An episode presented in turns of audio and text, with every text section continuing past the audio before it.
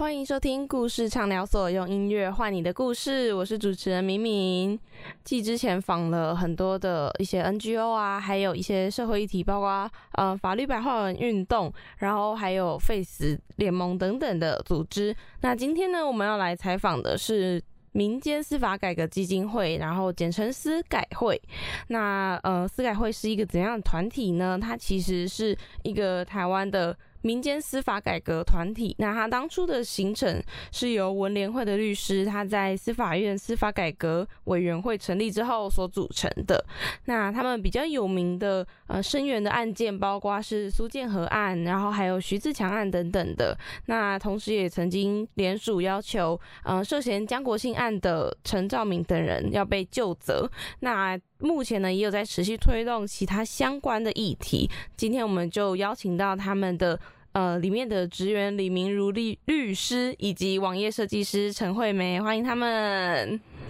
Hello，嗨，大家好。现在是陈美惠啊，对对对，陈梅。等一下，我到底要叫错他的多少次？哎，我真的必须跟听众朋友们讲一件很糗的事情。这件事情美惠不知道。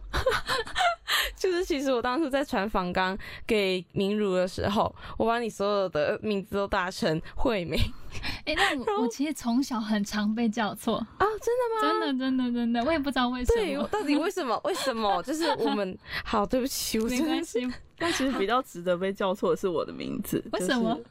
哦，我我的名字第三个字是入，就是很少人知道怎么念。啊，真的吗？很容易念二声。哇，对对对，我爸妈在取的时候也以为是二声。爸妈都叫错，我传给你爸妈。好了，那就请两位自我介绍一下。大家好，我是司改会的专职律师李明入。嗯，大家好，我是司改会的，呃，我主要是负责网站前端这部分。那我是梅慧。对，梅会，大家不要记错。好，那其实呢，在讲这个司改会整体在推动什么之前呢，我们会想要来了解一下两位的背景。那先从明如开始，就其实，呃，明如他是明如，明如好，对，明如，等下你就会听到我都叫明如，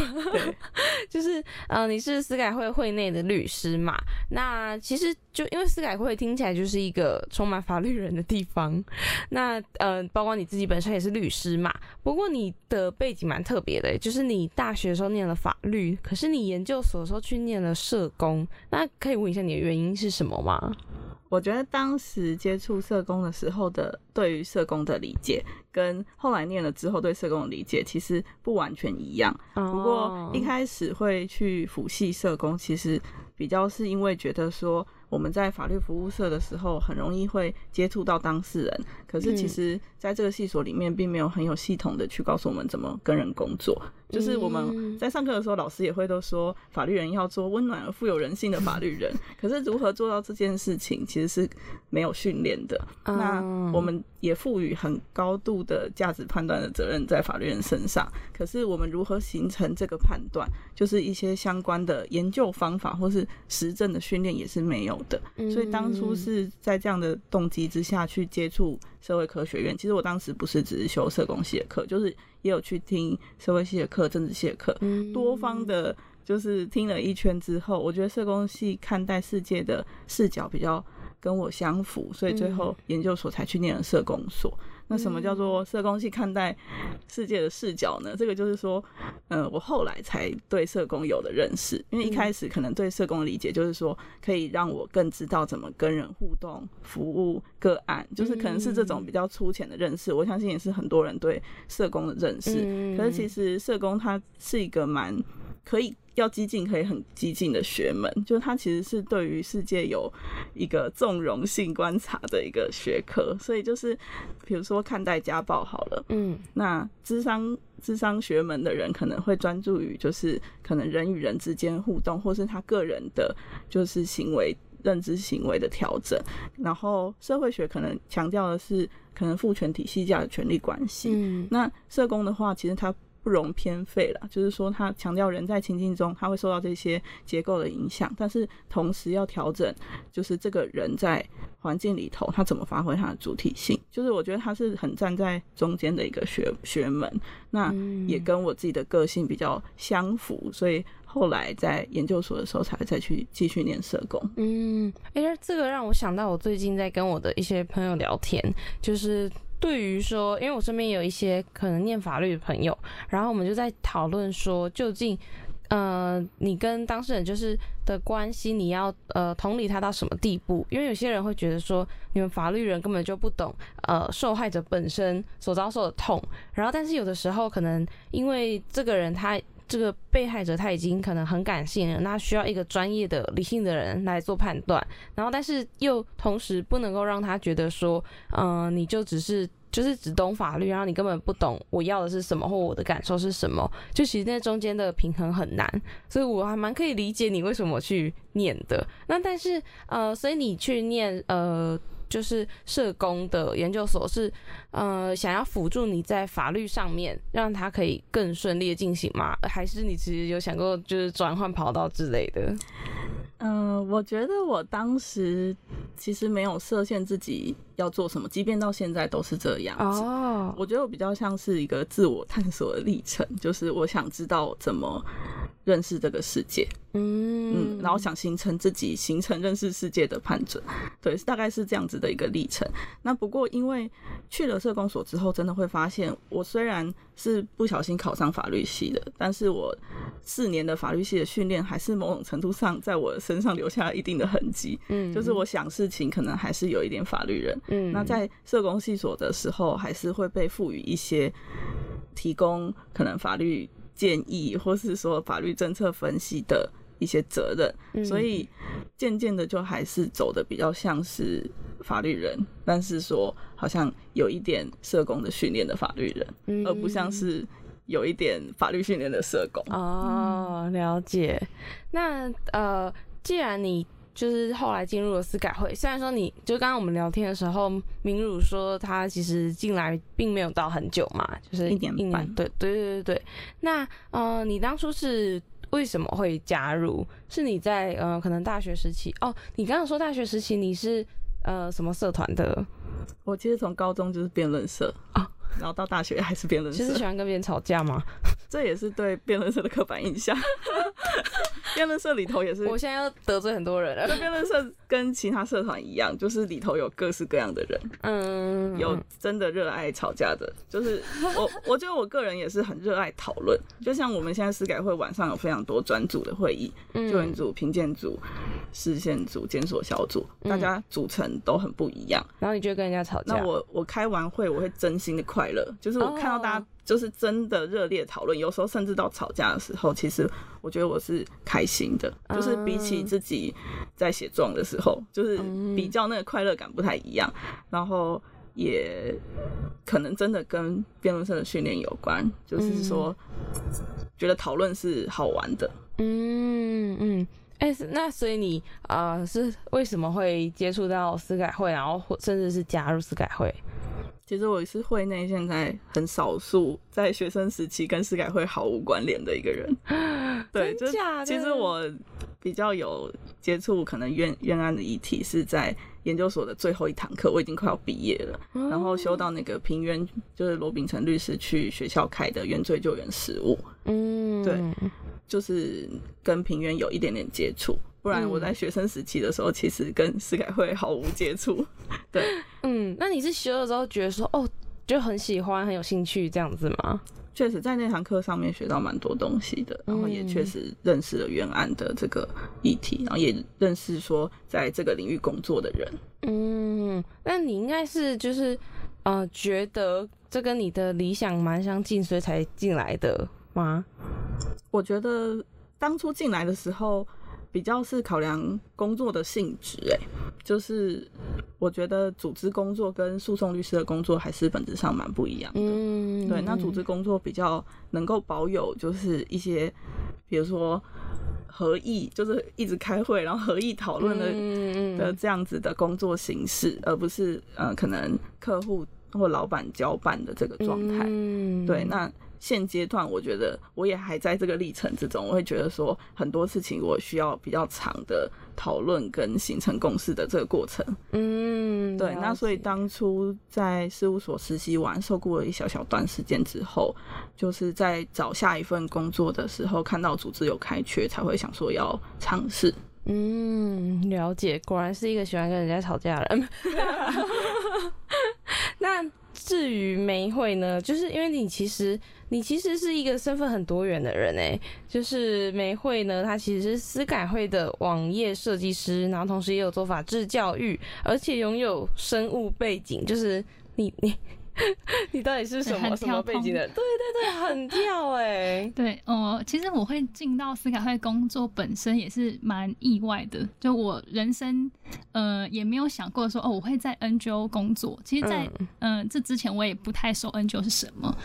然后我会来到这边，是因为呃，当年呃有一个华光社区的破千案。嗯。然后呃，我那时候是。在出版社教科书高中呃高中教科书出版社上班，嗯，然后我那一天就请了特休，然后去呃挡差这样去声援这个案子，然后没有想到就被逮捕，就被带去 就被押到派出所，然后在那里我就呃第一次见到了司改会的执行长，嗯，对，当时候呃是呃高龙志律师，然后他就来跟呃就是警察呃周旋这样，然后我那时候呃其实。完全不知道他是谁，不知道他的名字，然后也不知道，嗯，他的背景是什么。然后，呃，他就把我们带离那边，然后也从头到尾没有讲到，没有没有讲什么话。他就说：“哎，你们还好吗？”然后我们就离开，就各自回家。对，然后那，呃，到呃后来是，呃，就我就有接到，嗯，比如警察的传票，然后还有，呃。就是地检署要开呃侦应该侦查庭吧的通知书，所以后来就有律师在联系我。嗯，对对，然后嗯，对，那因为我很清楚，我知道我在我呃我在现场是没有做什么事情的。嗯，对，那这个事件其实蛮冲呃当时很冲击我啦，然后呃所以我后来就离职，然后觉得哎我可以再跟。关心一下，嗯，这方面的议题，所以我后来就到司改会当志工，嗯，对，然后当时候是呃徐志强案还没有平反的时候，嗯，然后他们刚好需要呃组一个志工团，那就问我愿不愿意来做呃这一件事情，那所以我就呃一开始是先嗯帮忙做这个组呃志工团的组织，对，然后到后来是。嗯，后来他们刚好需要一个人来做编辑，那我之前的工作是编辑嘛，对，所以我就进到 C 卡会工作，然后 有点有点波折，然后后来呃，就是进到 C 卡会之后，就发现，嗯，天哪，就是这里的网站大概是停留在我高中时候的，对，就 NGO 是一个 NGO 其实是一个呃资源很呃欠缺的地方，嗯，那即便像司改会听起来好像是。蛮大的一个倡议组织，但是，呃，如果有到我们办公室的话，我我第一次去到司改会的时候，我吓到，我想说，天哪，就是这里真的是司改会吗？我没有我没有被骗吧？就是它藏在一个很，嗯，很就是有一点旧的，呃，大楼里面这样，对，走进去时还有点怕怕怕的，对，那嗯，那实际看到就是司改会网站就觉得太。太恐怖了，这个就是，嗯，我高中的时候是资讯社，对对，那所以呃，就稍微会一点点，其实也不是很专业的背，呃，就城市这块也不是很专业，那但是呃，相较于 当时候是改会网站的状况，那我就把它。嗯，接起来做，然后把它做更新，然后到呃，就到现在的样子这样。嗯，大概的状况是这样。那嗯，那呃，就其实你除了做网页设计，因为这可能跟或者是你像你刚刚讲的呃编辑，这很跟图文比较相关。但是你其实就是有在做法制教育，所以你对于法律这方面也是就是有一些涉略的吗？嗯，法呃，应该说，嗯，因为我之前是在教科书出版社工作，所以大概对呃，比如说课纲，那或是学校老师们的需求会有一定的了解。嗯，那法律这部分就完全是嗯，在司改会工作后，那慢慢跟大家学习的。嗯，对，那其实呃，在法治教育这一块，我比较像是一个嗯，算是资源的呃。整合的角色，嗯，对，比如说像，嗯，那律师们他们会提供，呃，法律上面的知识，那我再把它转化成类似教案这样的东西。嗯，对，嗯，因为你比较清楚，就是你你编过教科书，比较清楚，就是怎么样去讲，大家会比较理解这样子。对对，或者是说我可以扮演那个，嗯，比如说思改会有嗯一个冤案，那我要如何把这个冤案带进学校里面、校园里面，那是用比较有趣的方式去做整合，那我我就可以把呃。比如说跟老师的合作，那嗯，有点是三方的合作，嗯，然后让这个课程可以嗯真的走进教室里面。嗯，梅会是会内很重要的转译者，就是我们 文章出去之前要先让美会看一下，说这样看不看得懂。嗯，没错。我上次法白来的时候就是大抱怨，就是 一点都不白，没有。对，就是就是法律为什么这么的 这么的文言文，就是呃，所以才会。需要一些呃人来翻译，就是明明就是中文，可是凑在一起就是看不懂。而且你知道吗？刚刚在开录之前，他们在聊天，就说他们在看韩剧什么的，然后他们就讲了一堆看韩剧也可以讲出很多很专有的名词，然后我都听不懂。我昨天在看《秘密森林》，里面有双侦查主体不正讯问，对，就是这些。还有各位，还有列队指认，你们知道这些是什么吗？就是。为什么你们会被批判说不近人情？就是因为有你们 这种的存在。好了，没有了，就是他们，他们可能就是每个专业都每个专业的术语啦。嗯，但是其实呃，梅会他呃，你同时也拥有生物的背景，这个又是怎么一回事？哦，呃，因为我大学是念生科系的。哦，对对对，那呃后来。在呃出版社的时候，其实我也是高中生物课本的编辑哦。对对对，他其实那个关联是这样。哦，哇，高中生我真的很熟。你真的是很跨界。那呃，哎，那我也很好奇，因为你比如说你呃之前是念跟生物相关的嘛，然后到后来你是去做编辑，这些其实都跟你说的呃拆迁议题比较没有相关，是你是其实是一直都有在关注这些可能土地相关的议题吗？还是就是社会议题那些的？我好像没有那么关心社会议题，但嗯，土地议题确实是。嗯，我有点有点忘记了，我想一想，我一开始因为会到现场去，嗯，参加一些抗争，应该就是蛮蛮关注的吧。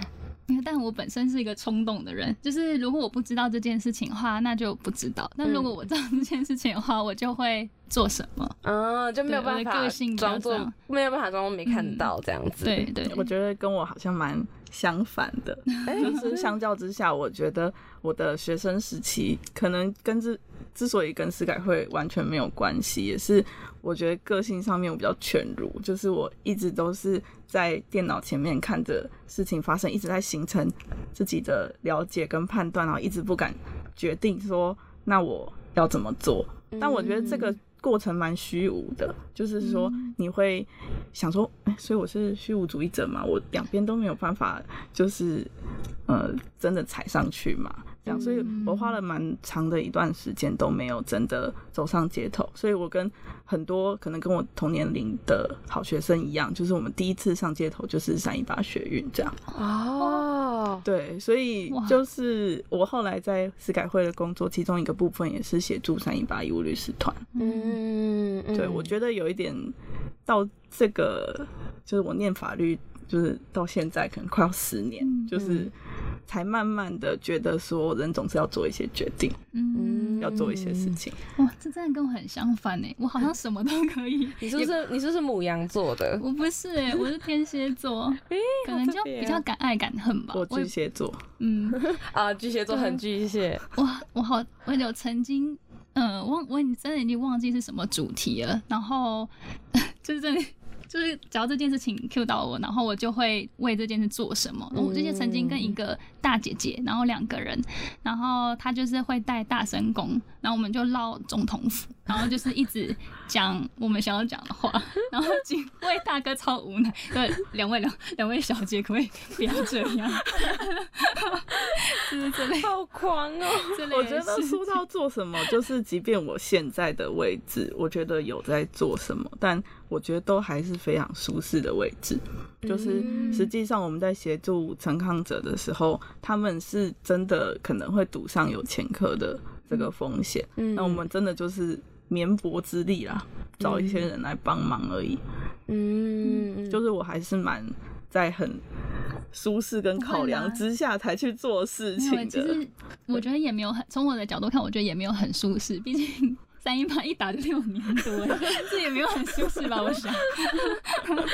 对啊，好了，那除了就是你们两个，哦，光是你们两个的故事就已经 各种各种特殊。那呃，除了你们之外，我也想问问看，司改会的成员大多都是怎样的人，或者是你们都是因为你们刚刚说有分很多很多的组嘛，就是是有哪一些组别，然后他们在做什么？我们还有政治系的，嗯，然后我们还有苏建和跟徐志强，他们也是我们的正式员工。对哦，真的，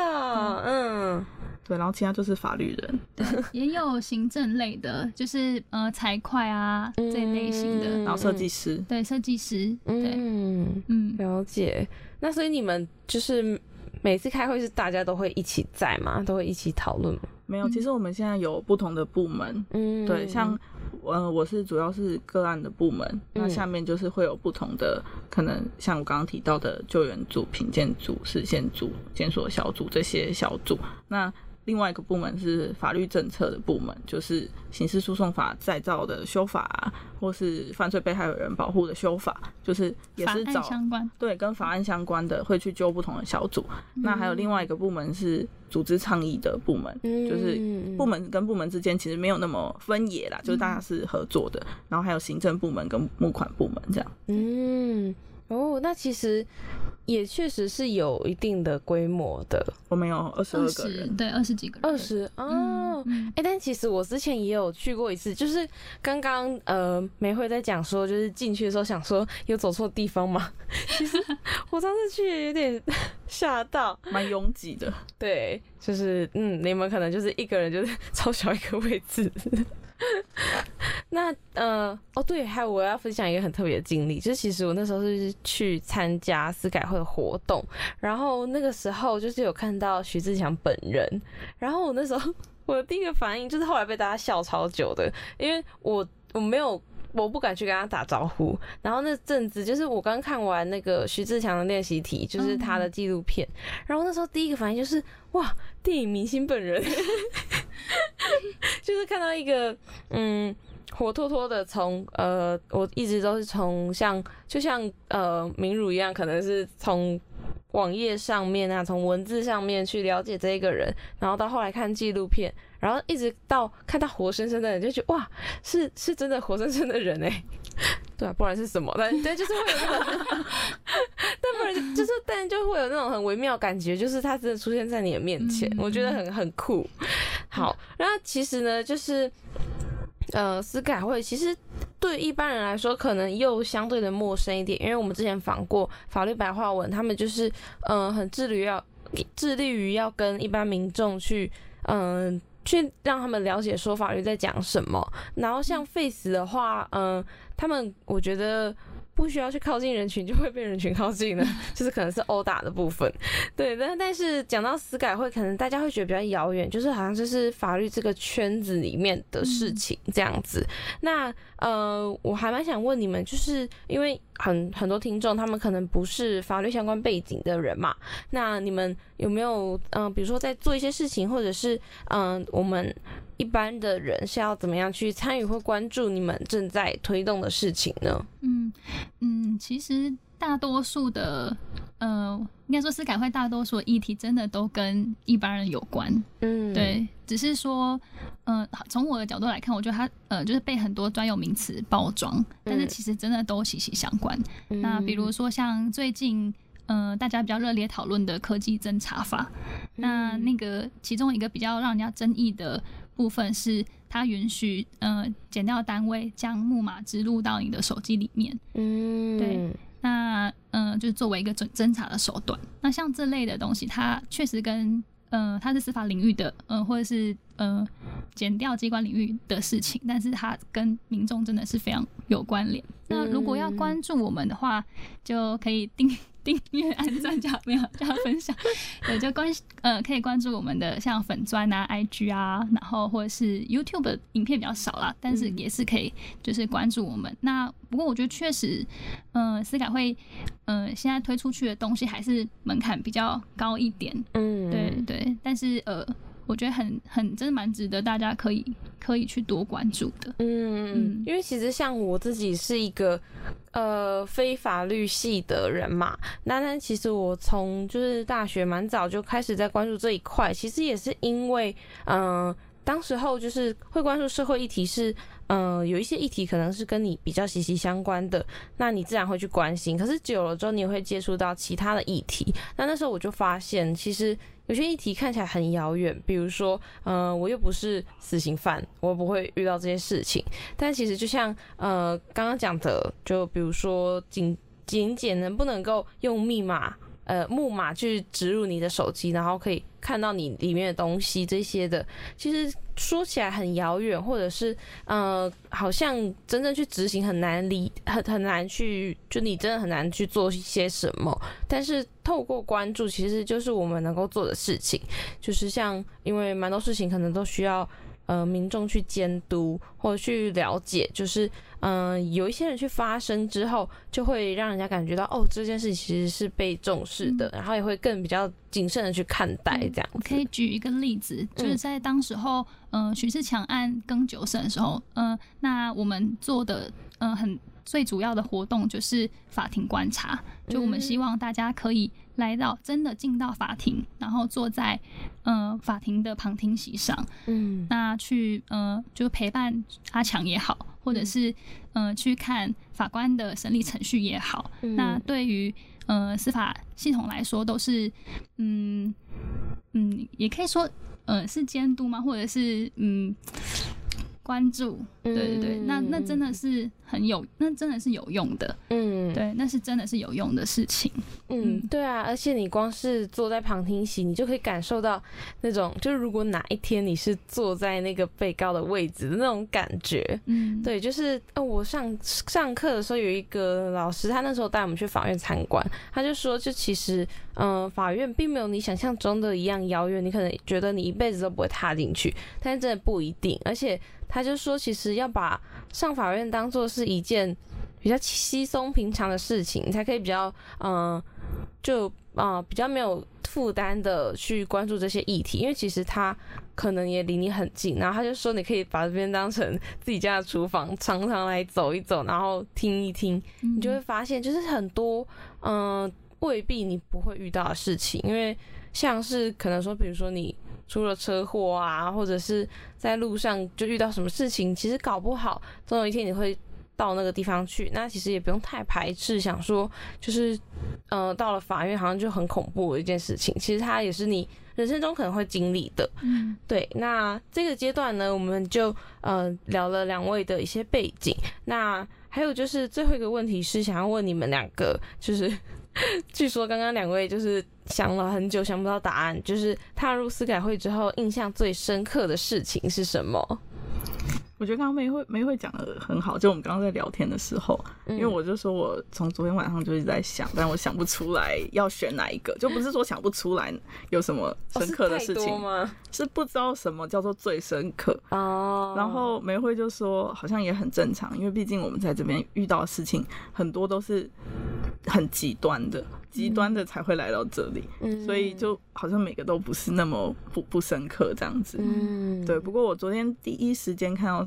这个问题的时候，想到的就还是比较是跟我自己个人的觉察跟就是思考自己怎么认识这个世界有关。就是这是我核心的，可能这个阶段最容易想到的，或是变成印象深刻的事情。嗯，就是我。进来工作之后，其实因为司凯会其实并不是这么温和的一个团体，它跟司法官界有一定程度的对立嗯，那我觉得我也很多司法官朋友啊，我也不太知道说，嗯，这个对话会不会产生改变？嗯，对，所以呃，第一次有一个真的尝试是，那也不是一个非常严谨的规划，就是说我们。我现在手上从去年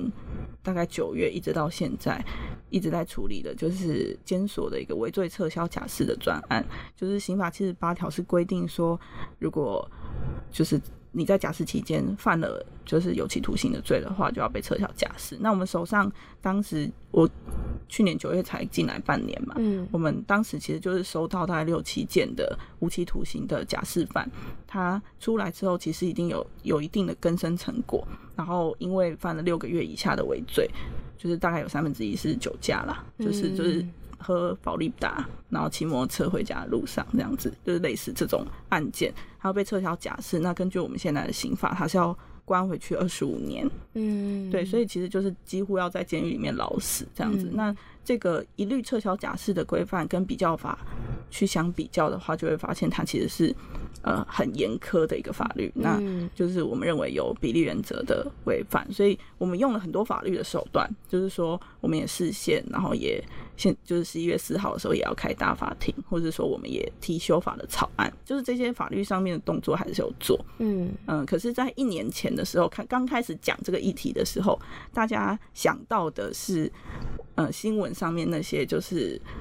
就是被判免刑的酒驾的人，就是因为现在实在太重了，所以他法官一旦判有期徒刑，他就要被撤销假释，关二十五年。所以现在我们看到，大概全台湾我们搜了一下，有六十几件的法官他判后罪免刑，就这样他就不用被关回去二十五年这样。那当时法官就是一判下去之后，有新闻爆出来，就是什么什么说好的。酒驾重罚呢，什么之类的，就是蛮负面的嘛。那，呃，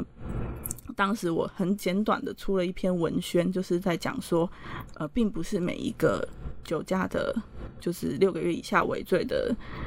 受刑人都可以像这个新闻的这个人一样这么的幸运。我用了“幸运”两个字，因为对我而言，就是我手上的这些全台湾七十几个个案，跟这些六十几个被法官判免刑的个案，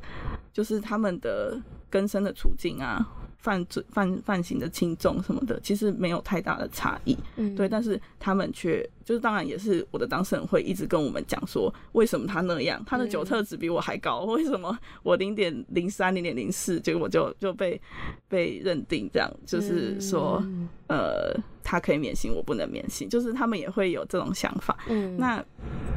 嗯，我觉得当时我就是比较。快的时间底下去生成那篇文，就是说，并不是每一个人都这么幸运，就大概用这样的词。然后，其实我自己的检察官朋友就有跟我做一些对话。那我觉得那个是我很印象深刻的事件，是呃，我我看到说，其实本质上他也不认为说这个议题不能讨论，只是说当我用了错误的，或是说比较激进的词汇嘛，就虽然我可能还是会再再来一次，我可能。也也还是会用这样的词啊，就是说我好像也还没想出一个取代的说法，但是我觉得有时候是沟通的问题，就是说这个词并没有引发更多的讨论，就是反而阻碍了讨论。就是说，那是因为我跟我的检察官朋友他还愿意跟我讲，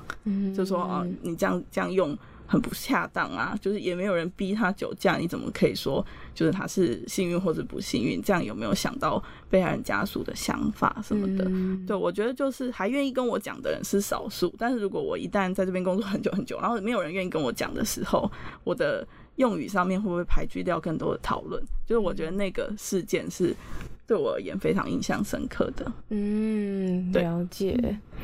那嗯，至于你呢？我的话。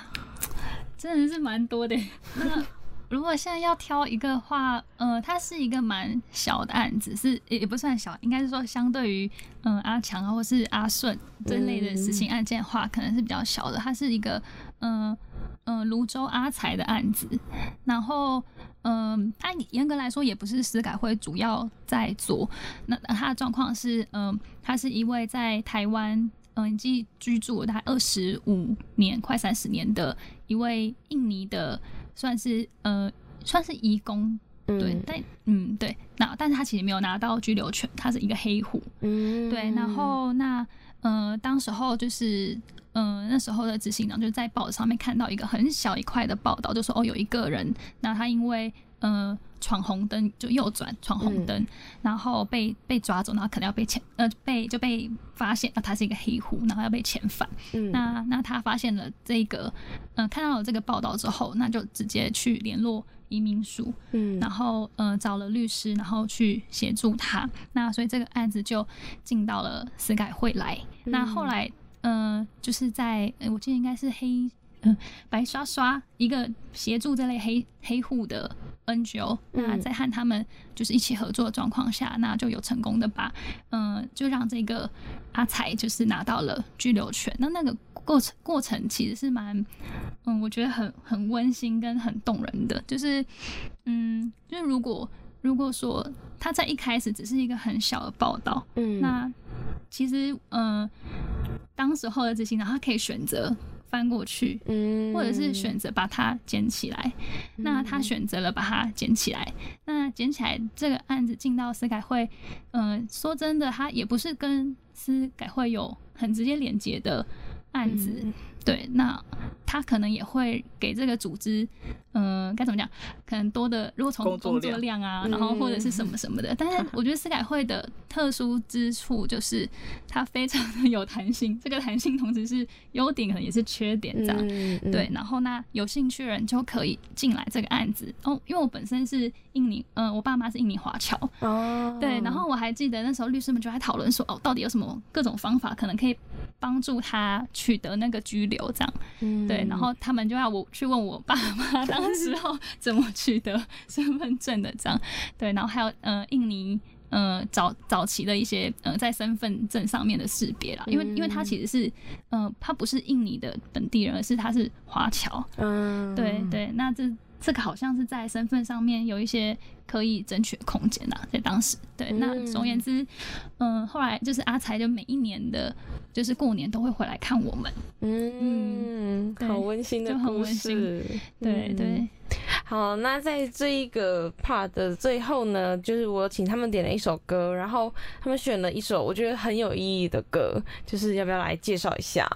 嗯，这首歌是《拍谁嘎多下》，那是由呃徐志强的志工呃写的一首歌，那呃这个。他写这首歌的时候，呃，歌词的灵感是来自于，呃，因为徐志强他是一个呃死刑犯，那当时候的状况是他可能随时都会被执行死刑，嗯，那呃，所以他就写了非常多的家书，虽然说是家书，但其实是遗书出来。那这首歌就是呃依着依照他写给嗯他的儿子，然后还有他的母亲的，嗯，就是一首歌这样，嗯。好的，那现在就让我们一起来听听这首，嗯，由思改会的职工们一起来写的《拍谁嘎的虾》。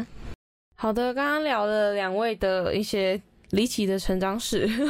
那其实呢，他们因为毕竟是在司改会这个组织里面，那也要来了解一下，就司改会最近在推动的一些活动跟案子是什么。那也先跟大家强调一下，就是我们录音的时间其实是二零二零的九月底，但因为排程的时间就是。会是在今年的最后一集啊，跟大家说声新年快乐，新年快乐，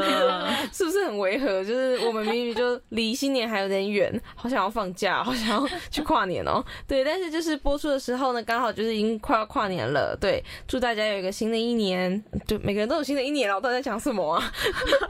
对，就是，但是所以呢，我们接下来会讲的比较重要，是因为嗯，这些案子它有时效性，等于说我们现在是九月底嘛，那但是到了。呃，播出的时候，可能这个案情的进展会有一些不同，对。那但是呢，都还是很希望大家会一起来关注这些议题。那有两位来帮我们讲一下，就是因为目前你们主要在推的这一个陈静凯案，呃，今年可能会有一些呃进展。那要不要跟大家讲一下这件事情大约是什么样的一个事情？陈敬凯案其实就是因为他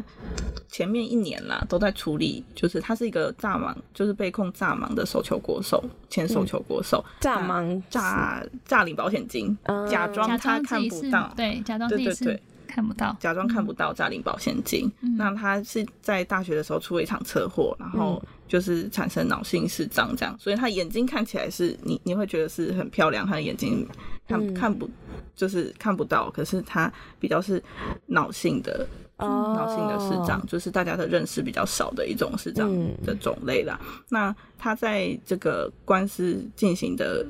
呃阶段，已经到我进司改会的时候，已经就是因为刑事案件已经确定，就是说他诈欺，那呃三家保险公司跟他请求返还保险金，所以去年大家都在就是处理这个民事官司的部分。那因为前阵子。前阵子就大家听的时候已经很久的 一阵子，就是就是民事的其中一家跟保险公司的再审的官司有胜诉，就是说他不用返还保险金，那就是法院也去采认了他就是的那些科学鉴定报告，就认为说他没有诈盲的可能这样子，所以算是一个好的进展。那民事这边的官司也快要告一个段落，就是其他。也就是已经和解的，或是说还正在开庭的，就另外两家，那应该会在下半年就有一个有一个结束了。所以接下来就是还是得尝试第三次的刑事再审，就是靖凯已经尝试过两次刑事再审，就是最重要的还是那个诈欺的有罪确定判决，就是刑事的部分要再去处理。所以下半年到明年上半年，陈靖凯案也会非常需要大家的就是关心啦。嗯。嗯，那这个案件的主要过程是，就是因为他原本是一个国手嘛，然后他后来出了意外，然后导致看不见，然后但是呃，就是可能相关的单位不采信，说不相信说他真的看不见，所以觉得说他只是为了诈领保险金这样子。他的状况是呃，因为他呃，就是有呃，应该说。当时候撞他的人，然后有去跟踪他，然后就发现他哎，觉得他好像，比如说在操场上跑步啊，然后玩球啊，看起来好像还是好好的，嗯，就外外面呃，就外在行为看起来好像还是视力不错，嗯，对对，那就是他的这个行为，呃，跟他的是，呃，应该说。他对于视障者可能就会认为说应该要怎么样子这样，对，那主要是因为这个落差，所以他就收集了这个影片，然后把这些影片送到了呃有一个呃犯哎犯罪防治中心，对，然后后来这个案子再送到了检呃检察署那边去，那后来被起诉之后判有罪，对他案子的大概情况是。是这个样子。那这个案件其实涉及的就是有眼科医学、视觉科，就是大脑科学，就心理学的鉴定报告，然后也有行为行为横见的这个特教老师的鉴定报告。那梅会之前有协助办了一场国际研讨会，其实主要就是因为他有深刻背景，所以他去连接了很多就是大脑科学跟视觉就是相关的专家。嗯，这个案子蛮核心的争点就是。呃，视力值是呃，因为其实，在在台湾就是保险理赔的标准就是视力值在一定的程度以上以下，就低于一个程度。那当但是视力这个定义到底是什么，可能大家都搞不太清楚。嗯，那法官在判决的过程中呢，就会很容易用行为来去判断视力值，但是其实，呃，如果我们其实我们每一个人都测过视力，就是我们可能看过那个 C 跟 E，不知道大家有没有印象？然后他们会问你，哎，呃，他会问你看不看得见，然后你就要说哦，往左往右，对对对，那个东西就是视力值。嗯，对，那那呃，其实大家听到这边应该就会知道，视力值跟你的。行为就是完全没有相关性，就你看不看到一件事情，跟你能不能够跑步、能不能够打球，其实是毫无相关联的。嗯，对。但是，呃，我们很容易还是会觉得，呃，看不到好像就不能够做某些事情。嗯，对。那那法官核蛮核心的是卡在这个点上。那不过其实，呃，呃，应该说视障者能够做到什么，或是不能够做到什么，这个。其实完全是另外一门专业，它叫做特殊教育系。那比如说刚刚，呃，刚刚明路其实有提到，就是一个中途失明者，那他失明之后，其实会有一些。呃专家来协助他。那比如说像盲人重建员，那他当时候就陈呃协助陈静海，嗯，去重新适应他的生活。比如说，好一个视障者，他如何去过马路？不知道大家有没有想过，当你来到一个十字路口，那你要如何判断说你现在是垂直于车流，还是水平于车流？对，那他们就会教导他说，你要你怎么从声音跟风压来感受，用感觉的感受这件事情。对，那就可以帮助他们，嗯嗯，就是渐渐的回到，呃，应该说就可以降低自己去依赖，呃，身边其他人的状况。对对，那嗯，所以其实。嗯，就是行为跟视力只是没有相关联的。那如果我们要谈行为的话，它完全又是另外一门专业。嗯，对对。那这个案子还就严格来说，就是有三个领域，一个是呃脑科学，嗯对，或者是我们可以说它是视觉科学。那另外一块的话是眼眼呃眼科医学，嗯，对。然后再来就是刚刚讲到特殊教育，嗯，对，大概有三个领域。那当然还有法律这一块，嗯嗯，了解。然后所以就是因为。之前有在形式上面已经嗯很败诉嘛，然后所以接下来就是会有民事相关的诉讼，然后也会有就是想要再尝试就是形式上再申请再审这样子，嗯，也就是说下半年很有可能就是结果会有一个结果出来这样子，应该是说民事这边应该会告一个段落，嗯嗯嗯，对，就是我觉得蛮。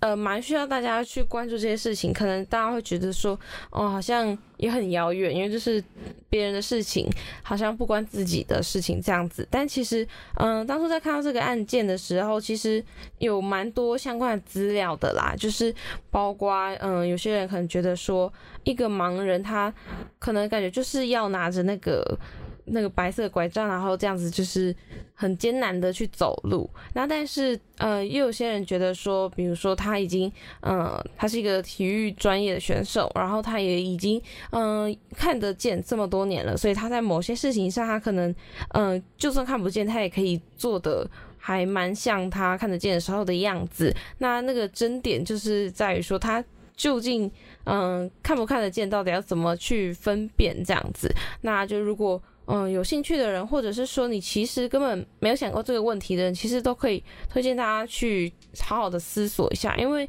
这些事情很难讲，就是会不会发生在你的身边这样。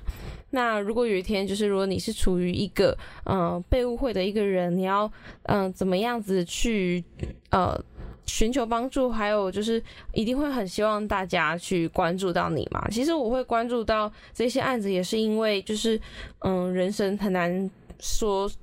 就是说的准这样。那或许哪一天，嗯，如果我现在不去关注一些事情，那哪一天如果我发生什么事情，会不会也没有人来关注我？所以我其实就蛮希望大家也可以，嗯，闲暇的时间或能力所。所及的范围内，也可以去多多了解，就是上网搜寻陈敬凯案，就是呃尊敬的敬，然后凯是一个金字部铠甲的铠，那就是可以去看一下他已经既有的一些资料，因为这个案件其实也已经进行了一段时间了，所以他也有一些各方的说法都有。那嗯，还有就是嗯，大家可以一起去关注说这个案子它现在的进程是到哪里了。那还有就是司改会，它其实在今年就二零一二零二零的下半年，就是还有就邱和顺跟苏建和的案子嘛，那要不要也大略讲一下？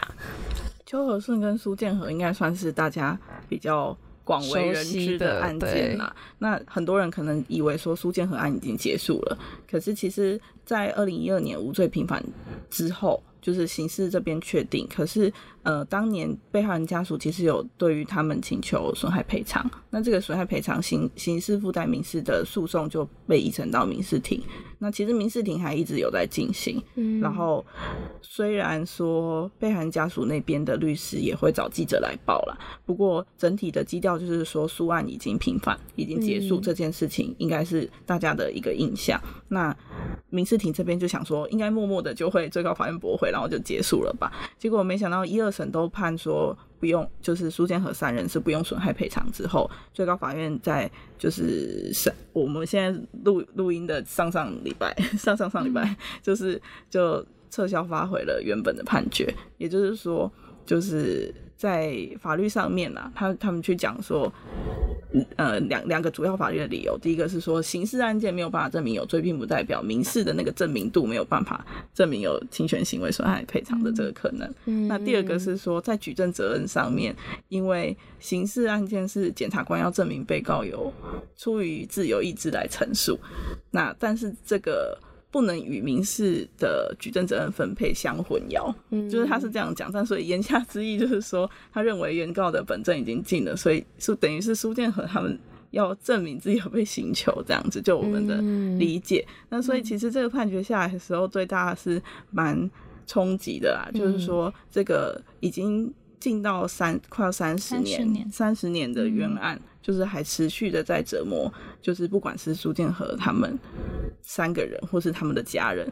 当然也被害人家族也还在那个很痛苦的那个深渊，在追着这个案件，这样，我觉得这是一个很悲伤的案件，所以就。简单来说，就是苏建和案，他在刑事方面已经确定是完全无罪了。可是呢，在民事庭这方面呢，就法庭有不同的见解，会认为说，呃，苏建和案虽然说在刑事上无罪，但是，呃，在民事上他不一定是完全的免责这样子。所以最近最高法院的民事庭已经。撤销发回，等于说他还要再继续去打这个官司，那也已经就是三十年了，这个案子依旧是在还没有结束的阶段，因为大家的关注度可能都是在于说，嗯，当初呃刑事方面无罪了嘛，大家就觉得说哇这个案子结束了，但其实他的除了刑事之外，他还有民事的这个。诉讼在进行，那到目前为止就都还没有结束这样子。那还有另外一个，就是一样也是非过了非常多年还没有结束的案子，叫做邱和顺案。嗯，邱和顺已经被关三十二年了嘛？嗯，对，所以他他其实是很有名的。就算是对，就是国际的私刑冤案，对，那就是前阵子也有那个模拟亚洲人权法法庭，也是以他的案件来做审理。那因为已经关在里面太久的关系，所以其实前阵子律师团也是认为说他的身体状况不是那么好，如果可以特赦，请求总统特赦先出来，那我们这些在审费上的救济才可以，人还在，我们才有办法继续努力这样子。那呃，不过现在是没有消息，所以可能。接下来还是要再再审啊，就是飞上这些路径上面去努力啦。那我们也还有四千案在大法官的再审清单上面，对，针对刑事诉讼法的一些部分。那这个案件其实走到现在，因为时间很长，所以我们也会一直就是安排志工去探视邱和顺，嗯，就是希望让他有说话的对象啦。那他也只有在跟我们接见的时候才有办法唱歌，所以就是我们每次去看他的时候。就是他都会对志工唱他自己的创作曲哦，好可爱啊！对，所以我们等一下就是想要分享的歌曲也是跟他有关，就是是真的有录音师跟就是专业的器材进去录他，帮他录，对，录他创作的一首中秋悲情这样。因为我们现在录音的时间是快到中秋节了哦，但其实就是可能播出的时候大家在过圣诞节之类的，所以中秋悲情是在讲说就是他。没有办法出来，他在监所里面的心情。嗯，对，其实我当初关注到这个案子的时候啊，也是，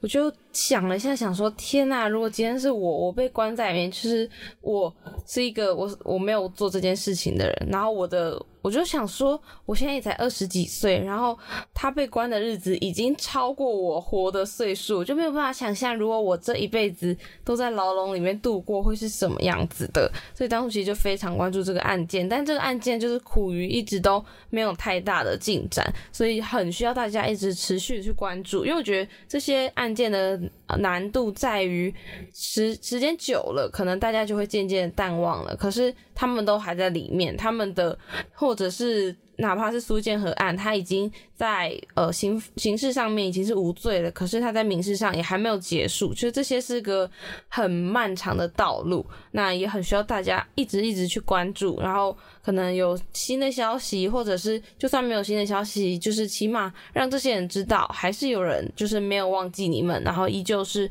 在关注说现在的进展是怎么样子的。那呃最后，所以你们想要点播的这首歌曲就是苏建。和自己写的一首歌曲 哦，邱和顺对，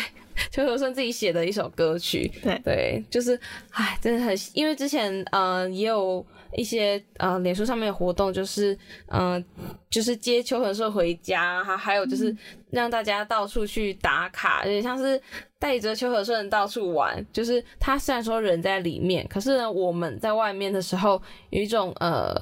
把帮他就是去看外面的风景，然后嗯，想象着带着他一起出去玩的那种感觉，就希望他在监狱里面的时候是有感觉到被陪伴跟不孤单的。那最后呢，就是让大让各位就是想知道一下，就是如果要再持续关注你们，就是要怎么样去 follow 你们呢？就你们现在还有还还有了 IG，对，就是。呃，原本就官网嘛，就是你被被起死回生的官网。就我们官网蛮赞的，就是就是主要官网、脸书跟 Instagram，就是我们会很定时的更新啦。嗯，那我们要怎么去搜寻？其实只要 Google，然后打民间私改会，对，或是私改会，应该就可以找到我们。对，我们今年开始也有做电子报，就大家可以订阅我们的电子报，我们会生产出一些比较幕后的故事。嗯，那电子报是去你们的官网订阅这样子？对，嗯。好的，那就是如果你想要关注这一些案子，还有关注司改会的话，就是有透过官网啊、脸书、IG，还有去订阅电子报，都可以 follow 到他们的最新消息。那最后我们就一起来听听看，嗯，阿顺，也就是邱和顺，他在 中秋节的时候写的这首《中秋悲情》，那就希望大家，嗯。对于这一些案子，就或许我们都只是比较粗浅的去谈一下，但是呢，可能对于那个人来说，那是他的一辈子。所以，如果大家呃心有余力的时候，也可以多多去关注一下，然后去了解一下，会发现说其实没有想象中的那么遥远。那在最后就一起来听听这首歌。那非常感谢两位今天的来到，谢谢。那我们就下周再见喽，拜拜，拜拜。